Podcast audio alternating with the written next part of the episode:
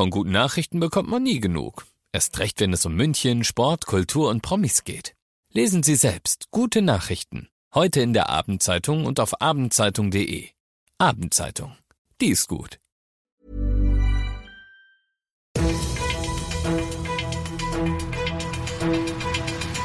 95 5 Charivari, das München Briefing, Münchens erster Nachrichtenpodcast. Mit Christoph Kreis und diesen Themen. Ein Münchner verliert drei seiner Porsches in nur einer Nacht und der Held vom Hauptbahnhof gibt sich zu erkennen.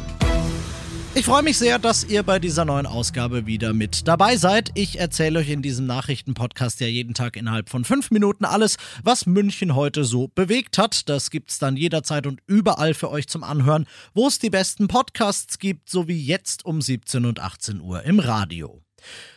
Den Münchner Polizistinnen und Polizisten, die im Kommissariat 43 arbeiten, wird derzeit nicht langweilig, denn ihre Dienststelle beschäftigt sich mit Gewalt aus dem linken Spektrum. Und da gab es im Mai ja diesen Anschlag aufs Stromnetz im Münchner Osten, wo die Ermittlungen noch laufen, dann den Brandanschlag auf ein Kieswerk in Planegg diese Woche und heute Nacht kam dann noch ein Fall dazu. In Thalkirchen wird ein Anwohner in der Benedikt-Beuerer Straße gegen gegen drei von Brandgeruch geweckt. In seinem Carport steht einer seiner Porsches in Flammen. Insgesamt drei davon hat er dort stehen und bis die Feuerwehr eintrifft, brennen alle drei lichterloh. Das Feuer wird gelöscht, bevor es auf eins der Häuser in der Nachbarschaft übergreift, aber weder der Carport noch die Autos sind noch zu retten. Der Schaden rund zwei Millionen Euro, denn das waren keine 0815 Porsches, die da drin standen. Nein, einer davon ist ein 9 918 Spider, der so heißt, weil davon nur 918 gebaut wurden und der allein kostet schon knapp 800.000. Diese Tatsache und das Brandmuster lassen die Polizei vermuten, dass man es hier mit einem oder mehreren Brandstiftern aus der linken Szene zu tun hat, die einen Hass auf, bitte in großen Anführungszeichen verstehen, Bonzen schieben. Falls ihr was gesehen haben solltet, dann könnt ihr dem vielbeschäftigten Kommissariat 43 helfen und euch melden. Den Zeugenaufruf gibt's auf charivari.de. Jürgen heißt er. Jürgen ist 37, Jürgen kommt aus dem Schwarzwald, Jürgen ist aktuell mit seiner Family auf München Urlaub. Und Jürgen hat vor zwei Tagen, als wir noch nicht wussten, dass er Jürgen heißt, am Hauptbahnhof womöglich ein Leben gerettet. Er hat eine Rollstuhlfahrerin, die mit einem Rad zwischen Bahnsteig und S-Bahn stecken geblieben war, vor dem Sturz ins Gleisbett bewahrt, als der Zug anfuhr. Was gar nicht mal so leicht ist, denn ein Rollstuhl mit Mensch drin, der wiegt schon was. Danach ist Jürgen verschwunden. Auf Bitte der Polizei hat er sich jetzt aber gemeldet und Jürgen soll für seine Tat demnächst eine Ehrung kriegen. Und Jürgen, ich gebe dir ein Weißbier aus, wenn du dich im Sender meldest. Hand drauf.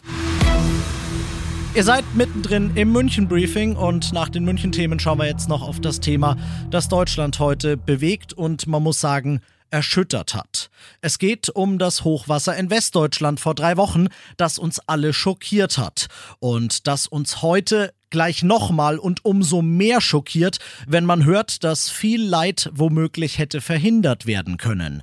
Die Staatsanwaltschaft Koblenz ermittelt gegen Jürgen Pföhler, Landrat des Landkreises Ahrweiler in Rheinland-Pfalz. Er könnte sich der fahrlässigen Tötung und der fahrlässigen Körperverletzung schuldig gemacht haben, Charivari-Reporter David Riemer. Extremer Regen an der Ahr hatte eine Flutwelle ausgelöst. Weite Teile der Region standen unter Wasser. Rund 42.000 Menschen sind von den Folgen des Hochwassers betroffen. Die Zahl der Todesopfer im Ahrtal liegt inzwischen bei über 140 und es werden immer noch Menschen vermisst. Die Region ist verwüstet. Dort sieht es zum Teil immer noch so aus wie in einem Kriegsgebiet. Möglicherweise wären weniger Menschen gestorben oder verletzt worden. Laut Staatsanwaltschaft besteht der Verdacht, der Landrat und eine weitere Person aus dem Krisenstab haben zu spät gewarnt und zu spät evakuiert.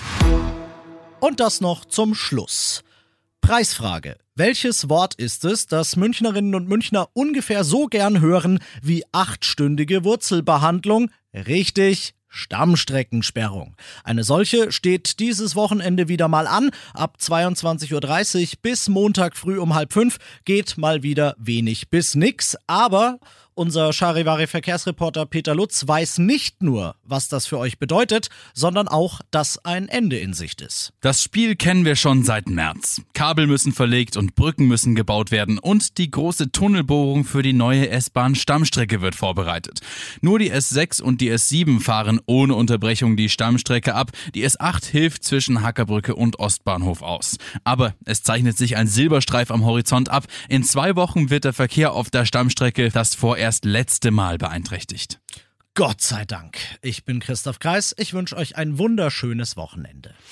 95 5 Charivari, das München Briefing. Diesen Podcast jetzt abonnieren bei Spotify, iTunes, Alexa und charivari.de. Für das tägliche München Update zum Feierabend. Ohne Stress, jeden Tag auf euer Handy.